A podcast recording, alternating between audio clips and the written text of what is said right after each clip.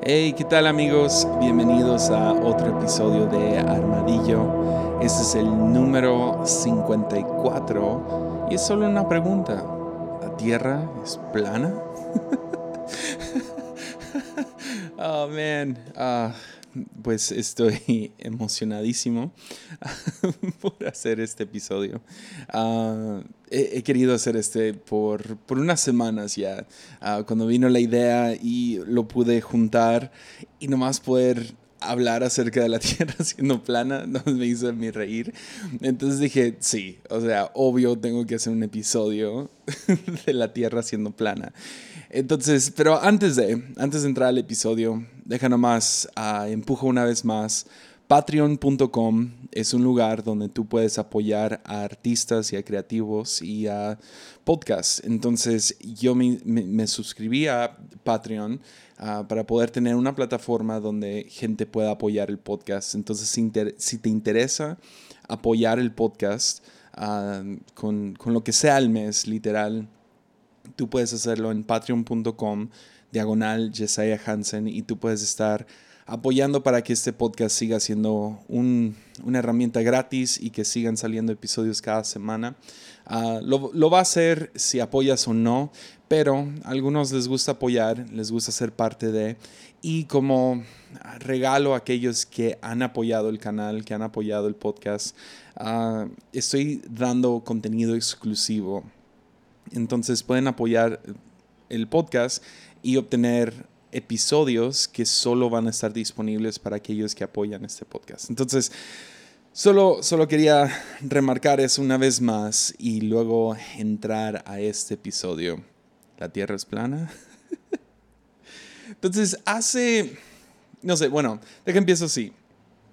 Cada vez que hago preguntas y respuestas en Instagram, no sé, llegan a, veces es mucho más, pero llega más o menos en promedio 15 a 30 preguntas que si yo creo que la Tierra es plana. Que no sé por qué, cada vez que lo veo digo, ¿qué? ¿Por qué me preguntan esto? Y el otro día, haciendo esto, ah, me llegaron esas 15, 20 preguntas y dije, ¿por qué? O sea, yo entiendo si una persona, pero 15, 20, 30 personas están preguntando que si yo creo que la Tierra es plana. Y me acordé de un post que hice en Instagram hace un, año, año y medio, donde iba volando sobre el, sobre el Gran Cañón y tomé una foto, estaba, o sea, se veía impresionante el Gran Cañón y yo con mi celular le tomé una foto y no sabía qué ponerle de caption, ¿no? En la parte de abajo y nomás le puse la tierra es plana. Yo, en buena onda, jugando, y gente en ese post empezaron a argumentar. Y creo que desde entonces ha habido el concepto de que yo creo que la Tierra es plana.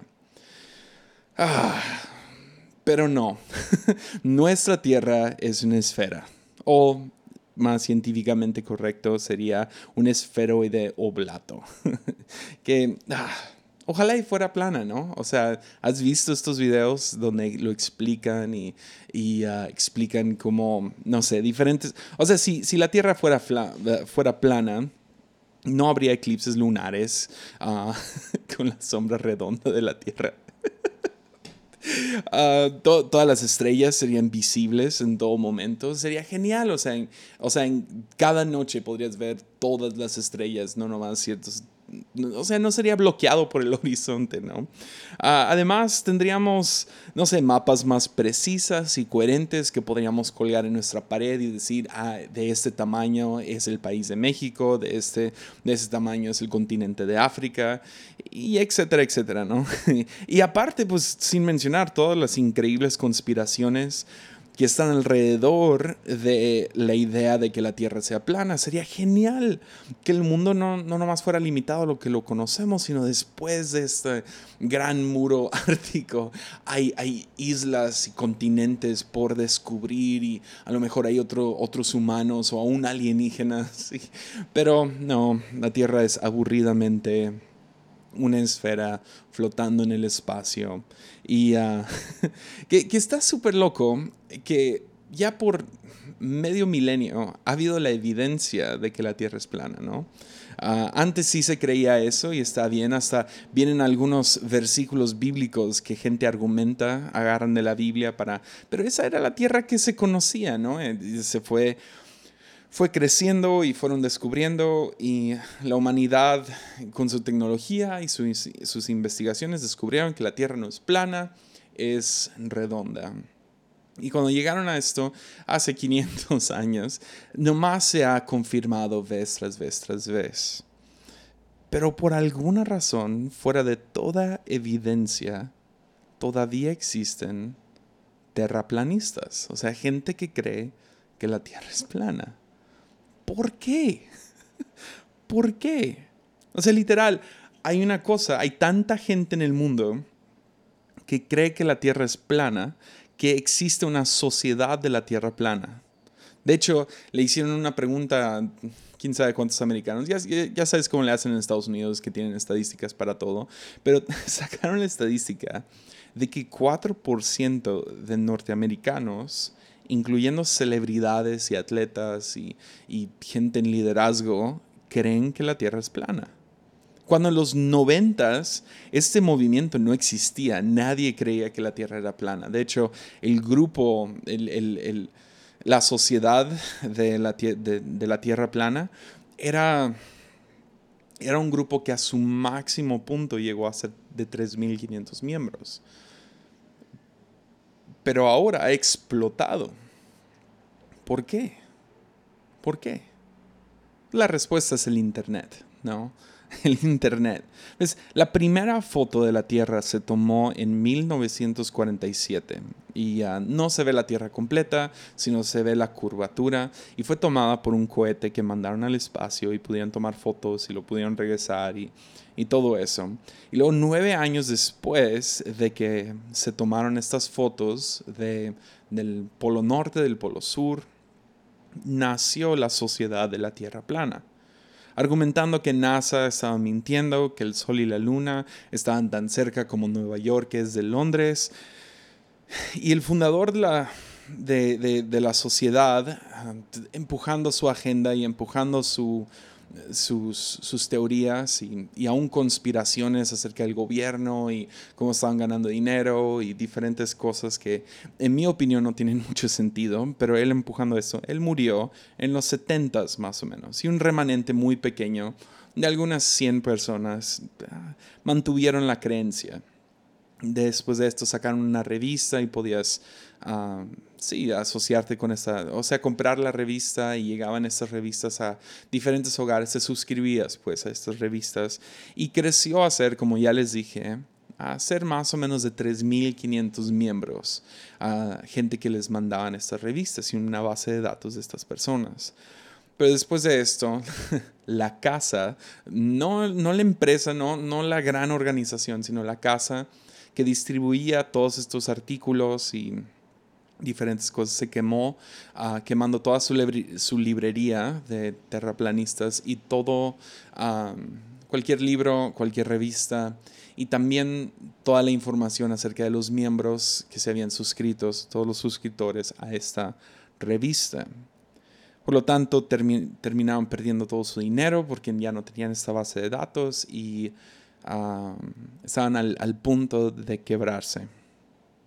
Después de este incendio, los líderes que habían quedado poco después fallecieron y probablemente el movimiento también si no fuera por el Internet. Sí, ¿ves? Sobrevivió por medio de foros de Internet. Diferentes foros empezaron a levantarse y mm, en el, pues después de esto nació en Facebook.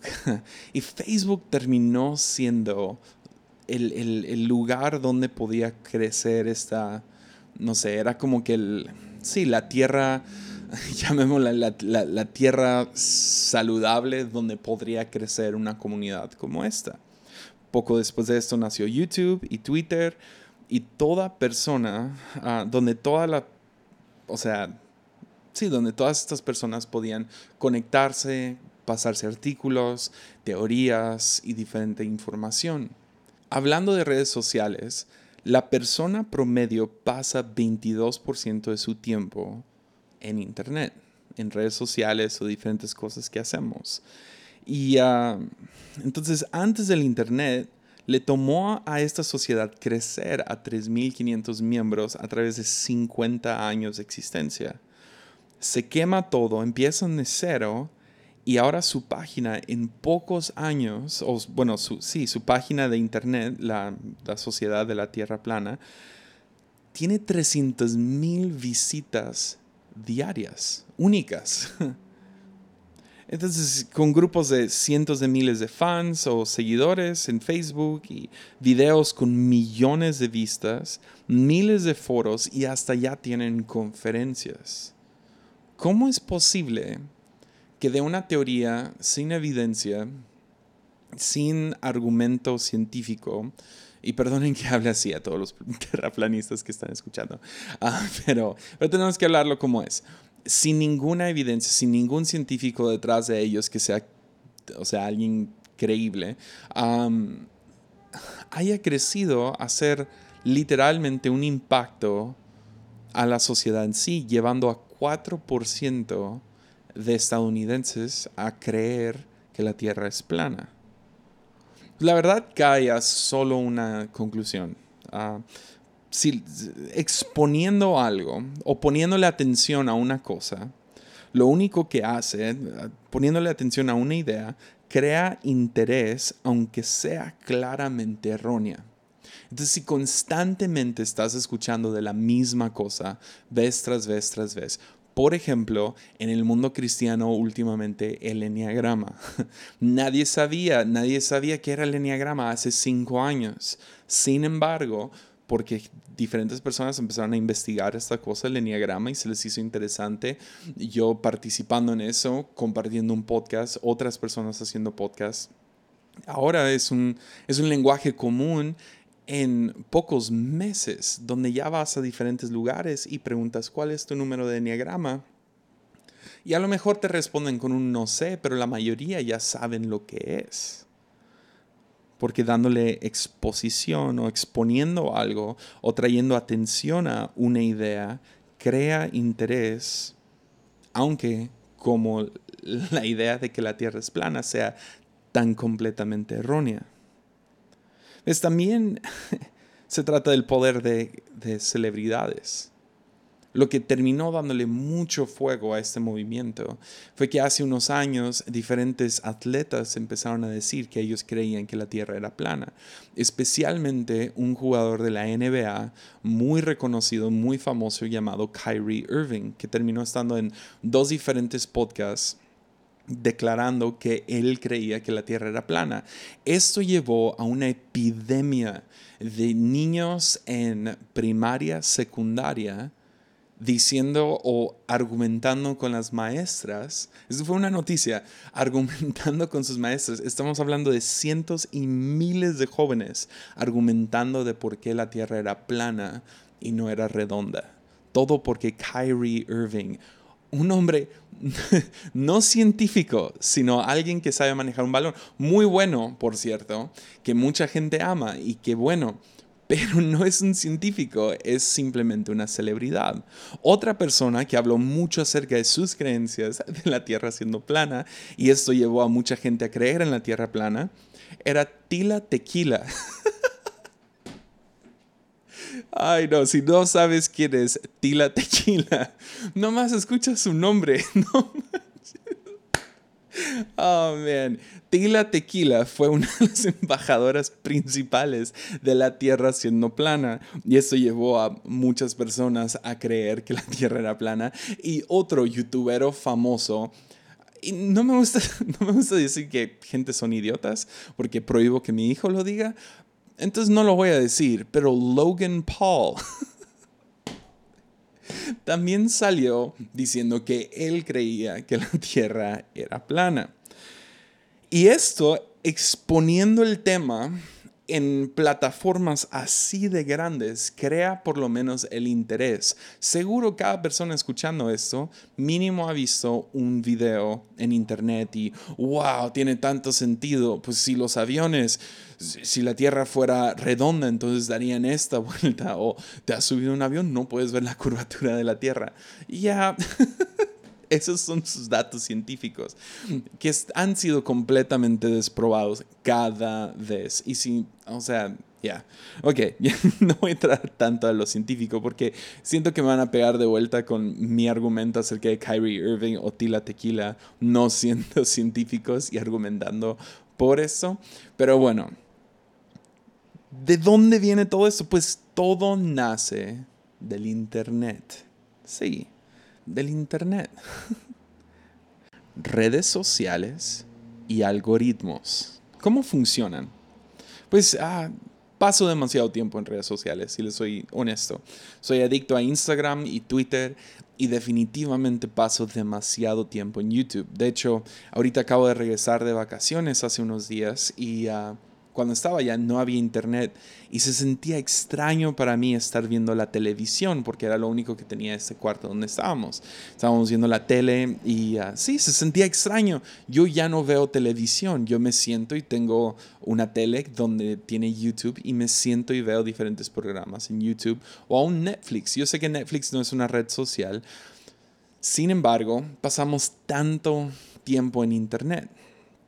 Ahora, al igual con Netflix, como Twitter, como, como YouTube, como Instagram, cada una de estas páginas o red social tienen algoritmos. Algoritmos son inteligencia artificial que detecta qué es lo que a ti te gusta. Entonces, si tú le das clic a un video, te va a aparecer en recomendados otros videos similares. Aun cuando tú ya viste otros videos y ya estás viendo nuevos videos que nada que ver con esos pasados, te van a seguir saliendo. Y si ya te suscribiste a un canal o ya le diste like a algo, te va a seguir enseñando más de lo mismo. Por ejemplo, ah, antes de que yo tuviera un hijo o antes de que mi hijo estuviera viendo YouTube, la mayoría de mis recomendaciones eran videos musicales o TED Talks o diferentes cosas así, o aún videos de caídas.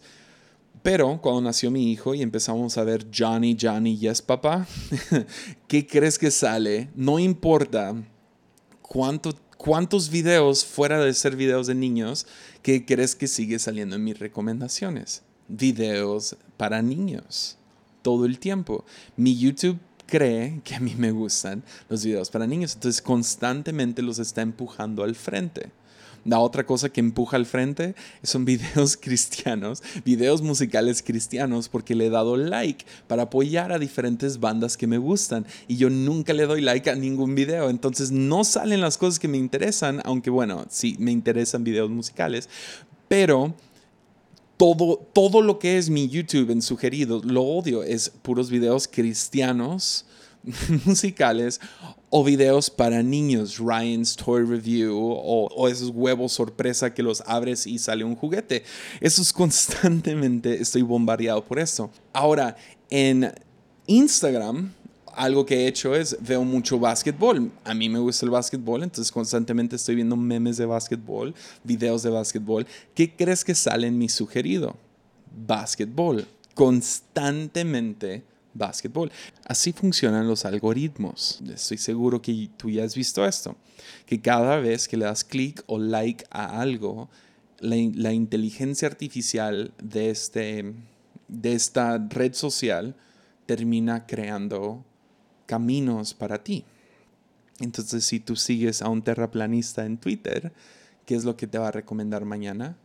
Más terraplanistas. Y se vuelve un ciclo sin fin, una, un, pozo de la misma cosa sin parar.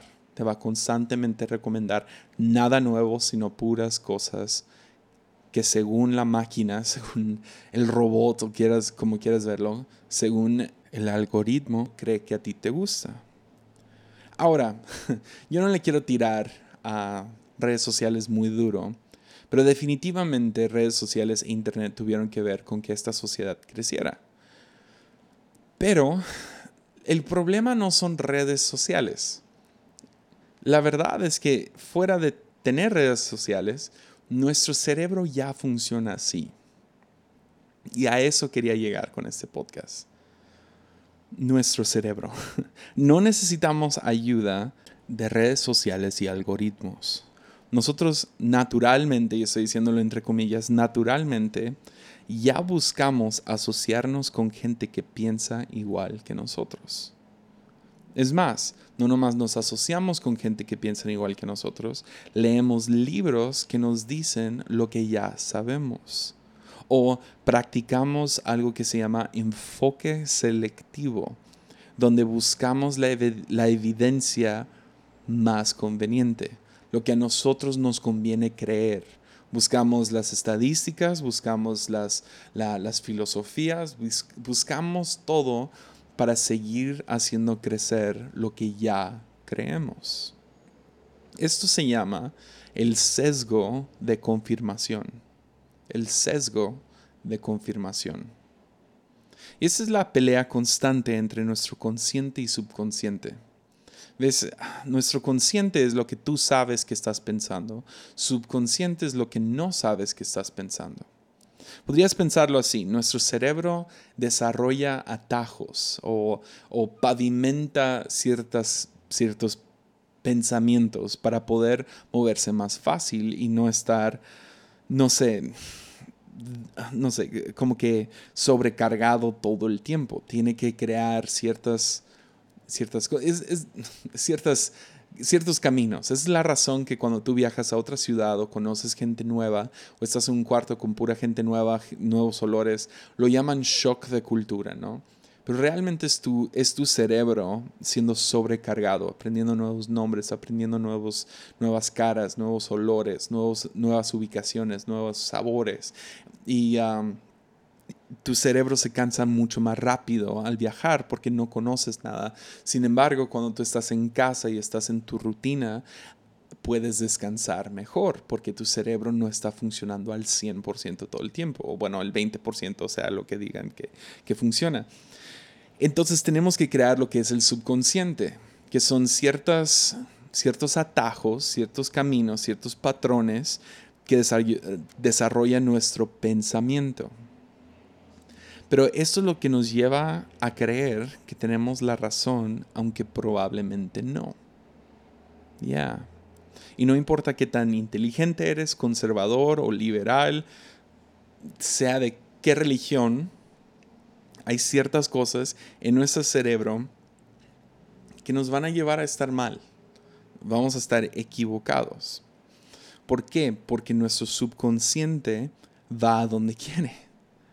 Entonces tenemos lo que se llama un, sesgo cognitivo. De hecho, científicos y psicólogos han encontrado muchos diferentes tipos de sesgos cognitos, pero uno de los principales es el sesgo de confirmación.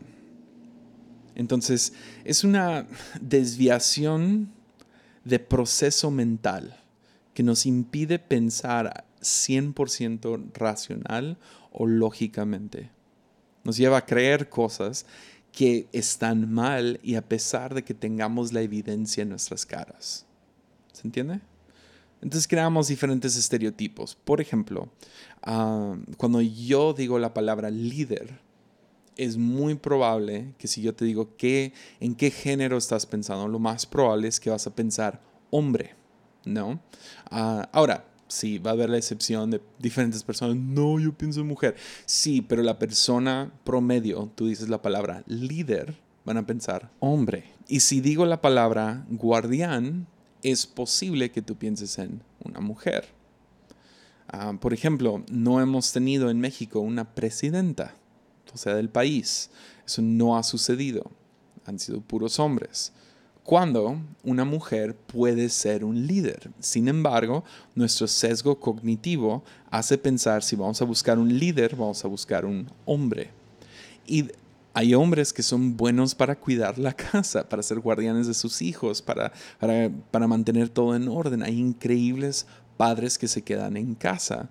Sin embargo, pensamos en guardián, pensamos en mujer. Entonces creamos estos estereotipos que son muy difíciles de romper. Nuestro cerebro crea estos patrones y atajos para no estar sobrecargado, pero no significa que sea la verdad. Entonces el sesgo de confirmación es cuando estamos inclinados a seguir a otros que piensan igual que nosotros. Entonces muy similar a algoritmos en redes sociales, terminamos asociándonos con gente que piensan igual que nosotros, terminamos escuchando y aprendiendo de gente que ya piensa igual que nosotros, a lo mejor nomás están un poco más avanzados en, en inteligencia o no sé cómo decirlo, pero terminamos asociándonos con aquellos que piensan igual porque es muy incómodo estar sobrecargando nuestro cerebro con evidencia nueva. Y así entrando a un ciclo, la verdad, de necedad.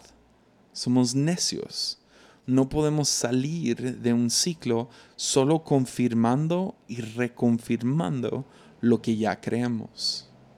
Es la razón que hace un año me dejó de importar, porque en la cultura cristiana, en la iglesia, como predicador, una de las cosas comunes en iglesias es que te subas, prediques y que digas algo y que la gente diga la palabra amén. ¿no? Amén es simplemente una palabra bíblica para decir estoy de acuerdo o mi espíritu está de acuerdo. Entonces, aunque es una palabra bíblica, encontré que si una predicación yo estaba diciendo cosas y la gente me estaba diciendo a cada rato, amén, amén, amén, estoy, estoy, estoy de acuerdo, estoy de acuerdo, estoy de acuerdo. Me encontré, me encontré un poco frustrado con esa idea. ¿Por qué? porque me encontré solo confirmando y reconfirmando lo que la gente ya sabe en vez de presentar ideas nuevas. Y yo no estoy hablando de ideas nuevas como que yo inventé esto, no, no, no, sino no estamos creciendo en sabiduría. Ya. Entonces, ¿a dónde voy con todo esto? Primeramente, deja digo esto. Si tú crees que la Tierra es plana, no hay ningún problema. En mi opinión, la teoría de la Tierra siendo plana es inofensiva. No lastima a nadie, por lo menos hasta ahorita no hemos visto nada muy peligroso acerca de creer que la Tierra es plana. Si es divertido para ti, yo no veo, yo no veo, yo no veo por qué no, ¿verdad? No, no veo el problema con creer esto. No te lastima a ti y no lastima a otros porque tú crees en él. Sin embargo, el sesgo de confirmación puede traer grandes consecuencias a nuestras vidas. Por ejemplo, se ha visto últimamente, ya existe, ya existen problemas. Uno de los problemas grandes, y no quiero entrar a ser muy político, pero la verdad es que tenemos que tener mucho cuidado con esta basura acerca de vacunas. Últimamente ha habido toda una onda en contra de vacunas y ya se está viendo que diferentes enfermedades que habían sido erradicadas están regresando porque padres leen basura en internet, se la creen, se juntan con otros que creen esta basura y terminan gravemente lastimando a sus hijos. Entonces, sí vemos esto. Pero tengo que sacar un versículo bíblico, porque estaba pensando en esto y aquí fue cuando hizo clic, ¿ok? Pero para decirles el versículo bíblico, tengo que darles un poco de historia de la Biblia. Y lo que quiero hacer es tomar la historia de los dos libros de reyes que se encuentran en el Antiguo Testamento. Entonces la Biblia se divide en dos partes, ¿no? El Antiguo Testamento y el Nuevo Testamento es dividido por Jesús. Llega y parte la Biblia en dos. Y el Antiguo Testamento es principalmente la historia de Israel convirtiéndose en una nación y de su caída. Y también su relación con Dios. Entonces, ah, hay mucho que aprender. Y la verdad es fascinante si, si aprendes un poco del contexto ah, o simplemente lo lees y le pones atención, que yo he tenido se me ha hecho difícil toda mi vida. Pero la historia de reyes son, realmente es un libro aunque fue dividido en dos. Entonces tienes primera de Reyes y segunda de Reyes. Es como parte uno, parte dos, pero es la misma historia, continúa, ¿no? Y la verdad, lo, que, lo que es, lo que envuelve, es que es la promesa que David, de David vendría un rey para establecer el reino de los cielos. Entonces el rey David es el que mató a Goliat, se convirtió en el rey ah, y juntó a las doce tribus para establecer un solo reino, que era el reino de Israel. Él siendo el segundo rey, pero el primer rey en juntar todas las tribus y realmente avanzar con terreno y poder construir lo que era un reino. Pero la profecía era, o la promesa de parte de Dios en Génesis 12, es que de David vendría, vendría un rey que, que establecería el reino de los cielos. Y la historia de reyes es como todo rey, estamos hablando de más de 40 reyes, todo rey en el libro de reyes cae corto llevando el reino de Israel a la ruina. Entonces caen corto a esta tarea y terminan arruinando lo que David había construido. Entonces, justo después de que David muere, David, ah, no sé, le, da un llamado a Salomón, ¿no? Salomón siendo el hombre más rico de la faz de la tierra después en su vida, pero cuando lo llama y está a punto de morir, básicamente les dice las mismas palabras que que mm, otros que otras personas le habían dicho a sus sucesores, como Moisés a Josué, Elías a Eliseo, y a, bueno, eso sería después, ¿no? En la historia, pero aquí vemos a David hablándole a su, a su hijo Salomón. Le dice unas cosas como se le fiel a Dios y confía en él y bla, bla, bla, pero termina siendo muy vacío porque justo después de esto lo manda a asesinar políticamente a diferentes personas. Entonces termina siendo como que un llamado muy extraño y muy político y muy similar a como todo el resto del mundo se maneja. Salomón, su mejor momento es cuando pide sabiduría y después cuando construye el templo. Pero construye el templo con, eh, esclavitud, ah, se termina casando con hijas de otros reyes, cientos, cientos de hijas de otros reyes para tener asociación política, arma un gran ejército y acumula un montón de bienes y ah, termina convirtiendo a Israel en Egipto, que fue el imperio que había usado a Israel como esclavos y ahora estos esclavos ya pasaron cientos de años y ahora se encuentran siendo Egipto, pero ahora del, del presente, ¿no? Pero la profecía era, mucho antes de David, de hecho, cuando Israel pidió un rey, que querían un reino, Dios le, dijo al profeta Samuel que le dijera a, este hombre, básicamente a Israel, si querían tener un rey, los impuestos iban a ser altos, las mujeres iban a ser vendidas, iban a terminar, iba a terminar siendo su destrucción. Entonces el movimiento del libro de reyes lleva por cinco diferentes movimientos. El reinado de Salomón, Israel dividido, reyes contra profetas, y ahí tenemos un montón de, les digo, los 40 diferentes profetas, el inevitable exilio y luego el exilio a Babilonia, donde ahora son, o sea, son esclavos de nuevo, básicamente. Todo esto comienza cuando Salomón muere y le entrega el, el, el reino a su hijo Rehoboam. Rehoboam imita a su padre. Es, literal, va desde su abuelo. Aunque su abuelo tuvo buenos momentos, el rey David, terminó muy raro. Y luego Salomón, aunque empieza bien, otra vez, empieza bien en, en, los ojos de quién, ¿no? O sea, construye el templo, pero lo construye con esclavitud.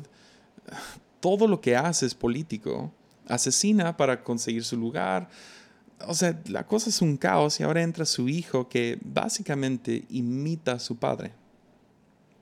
Y cuando entra, la primera cosa que Israel le pide es por favor, se alivia nuestros trabajos e impuestos y seremos leales. Alivia este trabajo, es demasiado trabajo. Somos esclavos y los impuestos son demasiado altos ¿Para qué? Para que tengas un ejército y un montón de... Literal, te estamos manteniendo para ser el hombre más rico del mundo. Y Rehoboam se encuentra en una posición, ah, sí, crítica. Él, escucha y luego dice, ok, denme tres días para decidir.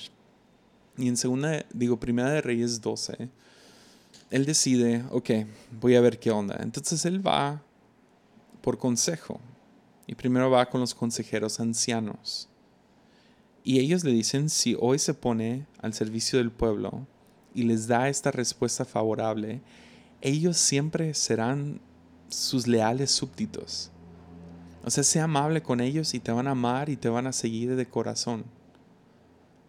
Pero nos dice que, que Roboam rechazó el consejo de los ancianos, en cambio buscó la opinión de los jóvenes que se habían criado con él bajo, la misma, bajo el mismo sistema, bajo el mismo sesgo cognitivo, bajo las mismas mapas, la misma manera de pensar de su padre.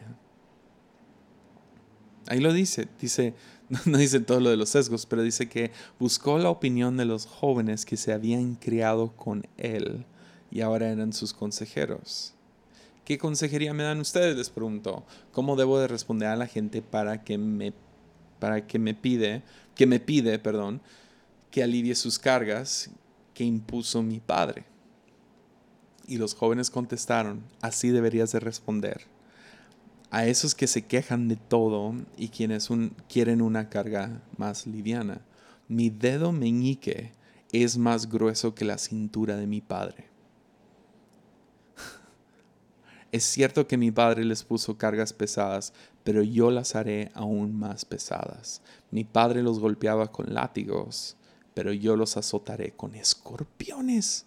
Con escorpiones. ¿Tú crees? ¿Tú crees? ¿Y qué hace? Tres días después, Jeroboam y toda la gente regresaron a conocer la decisión de Roboam ¿Y qué les dice? Exactamente eso, los voy a azotar con escorpiones. Ah. Esto lleva a la división del norte y el sur y e, eventualmente, después de 20 reyes, la destrucción del templo, del muro y de todo el pueblo de Israel. Ya, termina, termina siendo lo que lleva a esta gran opresión, división sobre Israel y destrucción.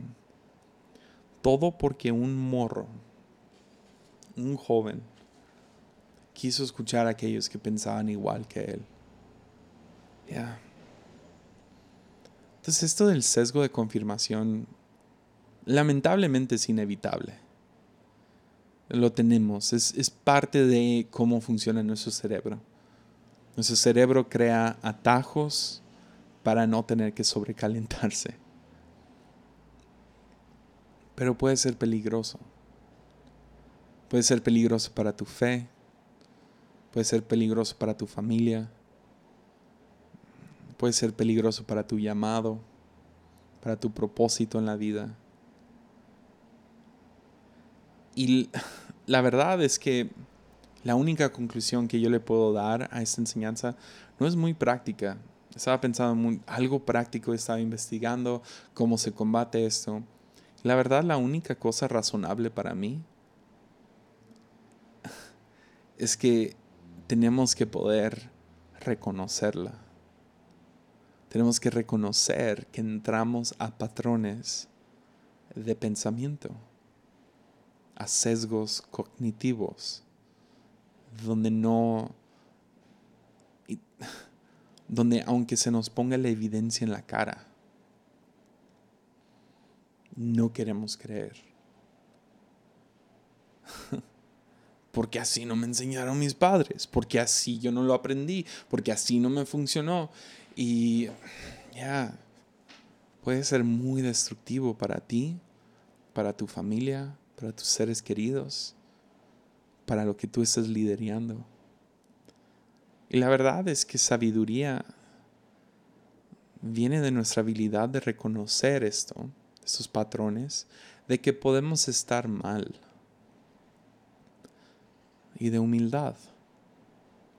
Reconocer nuestra tendencia de escuchar lo que ya sabemos, de querer escuchar y ver lo que ya conocemos. Es como, ah, te gustó esta canción una vez, entonces la escuchas diez mil veces en Spotify. ¿Me entiendes? Y tienes que reconocer eso. Y dos, la humildad para escuchar a aquellos con los cuales a lo mejor no estamos de acuerdo. ¿Ya? Entonces existen sesgos cognitivos muy peligrosos. Sí existen. Y a lo mejor en el futuro podemos hablar más de esos. A lo mejor tú puedes poner tu comentario en donde, sin SoundCloud, o me puedes decir cuál es uno que tú piensas que es un sesgo cognitivo peligroso para, para el cristiano, para el papá, para la mamá, para el presidente, no sé, para el pastor, para ti. Pero lo único que puedo dejar es el Salmo, la oración del Salmo 139, que dice, examíname, oh Dios, y conoce mi corazón. Pruébame y conoce mis pensamientos. Señálame cualquier cosa en mí que te ofenda y guíame por el camino de la vida eterna. Examíname, ¿no? Creo que es lo único que nos queda, que necesitamos al Espíritu Santo que nos hable. Que la otra cosa interesante de esta historia es que este muchacho va con los ancianos, no los escucha y va con los jóvenes. Y esto no es para tirarle a los jóvenes, él nomás escucha de los que le dicen lo que él ya creía. Pero lo interesante de esta historia es que, a diferencia de su padre, que por lo menos tuvo un poco de compostura, él no fue y buscó la voz de Dios. Entonces tú puedes. Entonces, si hay algo con alguien que has estado luchando y nomás no los entiendes y no, no entiendes por qué están caminando por ese camino y no entiendes por qué creen lo que creen, o a lo mejor tú has sido terco y necio acerca de algo, yo creo que hoy puedes ser libre. Vas a ser libre. Y a lo mejor podamos humillarnos y hacer esta oración. Examíname, oh Dios examíname. Señala cualquier cosa en mí que te ofenda. Aún esos patrones, aún esas ideas, esas cosas que, cosas que me hacen un necio. Y hazme sabio. Ya. Ya. Entonces, si tú eres terraplanista, que Dios te bendiga. oh, man. Ánimo.